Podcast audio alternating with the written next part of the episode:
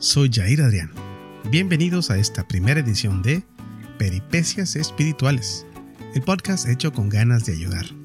Experiencias personales de todos los ámbitos en la vida de un servidor. Acompáñame estos 15 minutos. Te comparto mis peripecias vistas a través de la fe. Episodio número 1. El más allá, el más acá y el ahí te ves. ¿Alguna vez te has preguntado dónde están tus familiares y amigos fallecidos? ¿Alguna vez sientes que están presentes? ¿Qué haces cuando recuerdas a uno o varios de ellos? Comenzamos. No esperéis nunca contemplar el cielo. Vengo a llevaros hasta la otra orilla, a la eterna tiniebla, al hielo, al fuego. Un verso de la Divina Comedia de Dante Alighieri. Por muchos años siempre me intrigó el tema del más allá, el que hay después de la muerte. Pero la verdad es que también es más que cierto que le he tenido siempre un tremendo respeto. ¿Qué digo respeto? Miedo. Ahora sí que el pan pan y el vino vino. El simple hecho de pensar en algún espíritu de mal genio o de uno bueno no importaba. Para mí siempre fue igual. Allá en donde estén están bien, ellos en el más allá y yo en el más acá. Cada quien con los suyos y en su mundo. Ahora me doy cuenta de las ideas tan erróneas que tenía.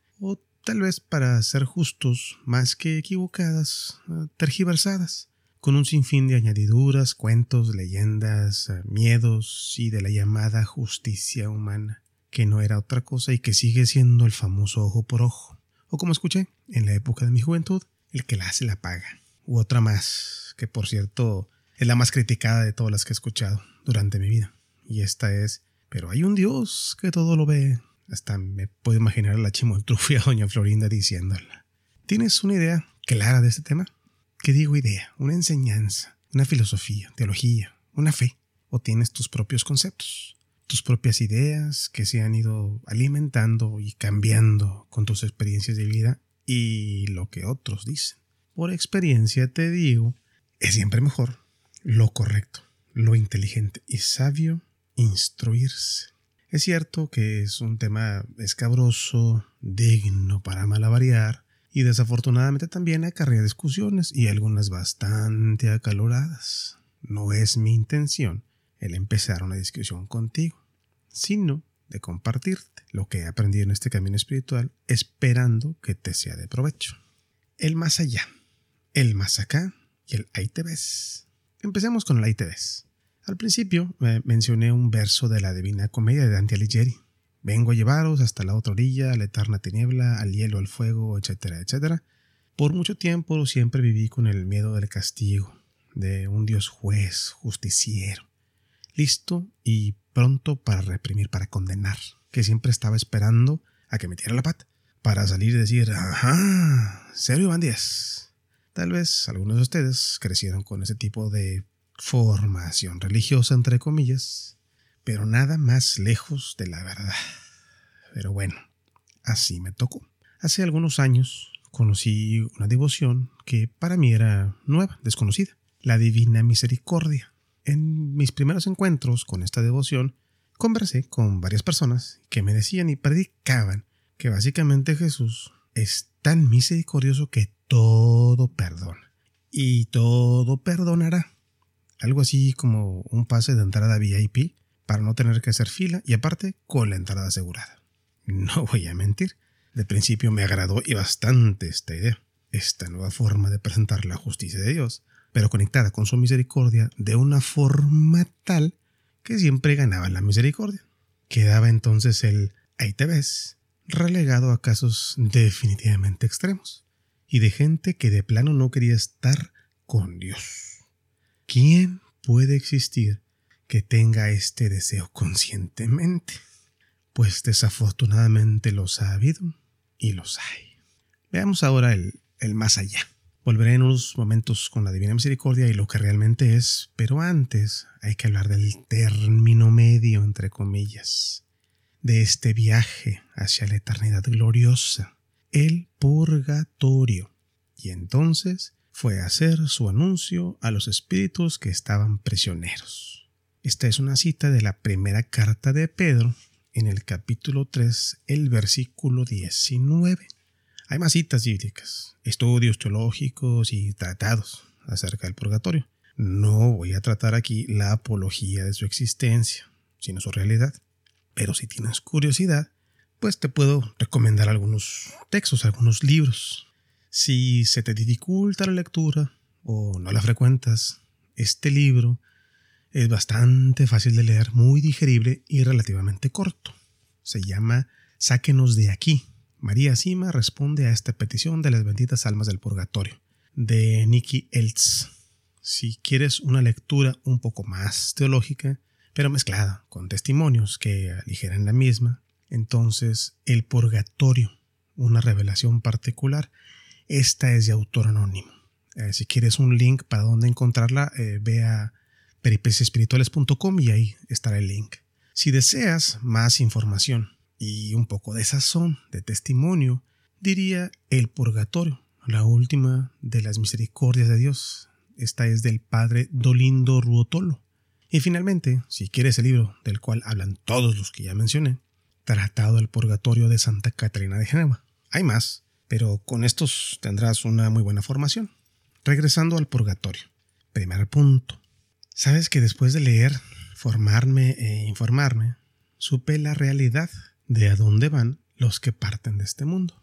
Es poco el tiempo que tengo para decirte a detalle, pero sí te digo con certeza que esta purificación es ciertamente amor divino, la última tabla de salvación para las almas. Es aquí donde vuelvo la divina misericordia. Ciertamente Dios quiere que todos se salven, y solo por esa razón mandó a su único hijo a este mundo, para que tú y yo y los que ya han partido estemos con él. Es verdaderamente un gran esfuerzo, y fallido diría yo, tratar de entender o comprender la justicia divina. No me gusta generalizar, pero la experiencia propia y con los que he convivido nos mueve más el ojo por ojo. Un ejemplo eh, lo menciona el padre Christian en su homilía del 23 de abril del 2017 en la parroquia de St. Thomas Aquinas en Charlotte, North Carolina. Él menciona que asumiendo que cumplimos y llegamos al cielo o al purgatorio, tal vez nos sorprenda ver gente en el cielo que no pensábamos que iba a estar ahí, obviamente. O purgatorio, para este caso. Pero que más nos sorprenderá no ver a algunos ahí. No vemos con los ojos de Dios y nuestra justicia es limitada e imperfecta. Dos comentarios más. Número uno. No podemos conscientemente vivir una vida sin Dios y esperar vivir con Él en la eternidad. De Dios nadie se burla. Número dos. No podemos juzgar ni condenar a nadie. Solo Dios. Un corazón arrepentido, el Señor no lo desprecia. El segundo punto de la duración o el tiempo de purificación. Nuevamente aquí nos faltaría tiempo. Solo con mencionar que después de la muerte el tiempo que tenemos y que nos limita, nos marca, allá no es. El más allá es la eternidad. El concepto del tiempo está totalmente fuera del mundo de los espíritus. Sin embargo, para poder darnos a entender y que podamos tener un sentido de este trance o camino de purificación, se nos han revelado por medio de algunas manifestaciones algunos parámetros, si lo pudiéramos explicar o definir así. Como ya he dicho, Tardaría mucho en tratar de explicar y definir esto, así que te doy solo el resultado o la respuesta rápida. 40 años, el promedio que un alma pasa en el purgatorio. Sí, oíste bien. 40 años. ¿Sabes lo que puede acortar o pagar por parte de ese tiempo de purificación? Tus oraciones, sacrificios y ofrendas. ¿Cómo ves? ¿En qué piensas ahora? O mejor dicho, ¿En quién piensas? Tercer punto. ¿Quién va al purgatorio? Pues, como ya te podrás imaginar para estos momentos, si no se tiene una enemistad consciente y constante con Dios, prácticamente todos tendremos la bendición de pasar por ahí. En los libros que te mencioné y en algunos otros, se menciona como hasta algunos de los que conocemos como santos, estos son los canonizados, han pasado por ahí. ¿Es o debería de ser nuestra meta pasar por el purgatorio? Pues definitivamente que no. Pero si ya hemos llevado una vida de mediano plazo, ya tenemos, entre comillas, bajo nuestro brazo penas que necesitan reparación, purificación. Cuarto punto. ¿Cómo puedo evitar el purgatorio? Pues es por demás simple, que tal vez te suena ridículo o contrario a nuestra inclinación sensible. Entregarse totalmente a Dios y empezar a purificarse en esta vida.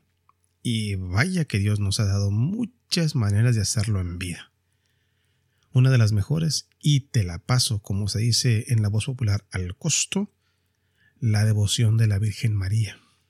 Pero esto, como decía un anuncio, esa es otra historia. El más acá, nosotros, el mundo de los vivos.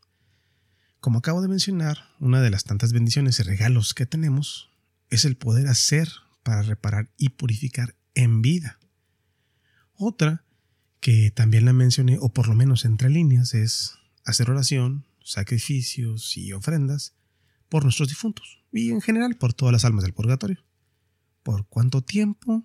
Pues a menos que tengas la gracia de Dios de tener una visita o visitas de ellas para decirte que ya salieron, entonces siempre, ya que pues nunca lo sabremos con seguridad.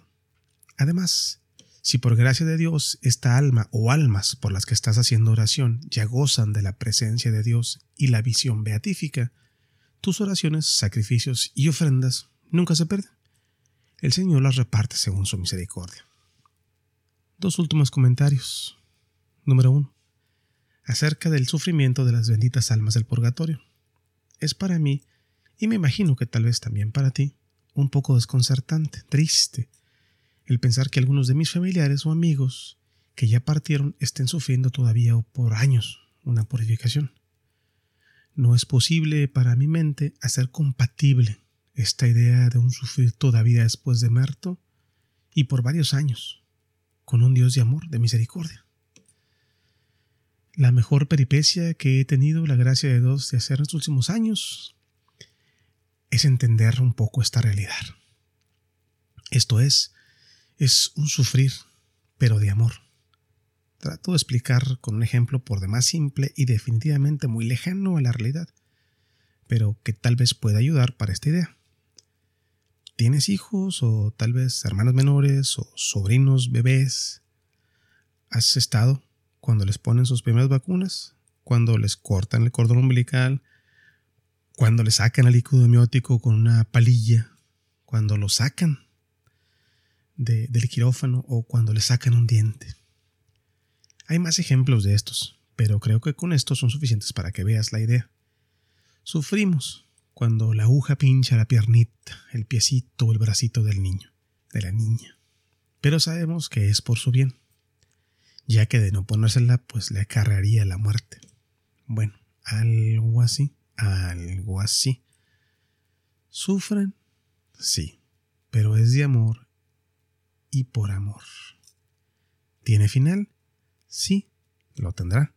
Y esa es una de las razones por las cuales les llamamos benditas, porque sabemos en fe que están destinadas a la vida eterna en el paraíso.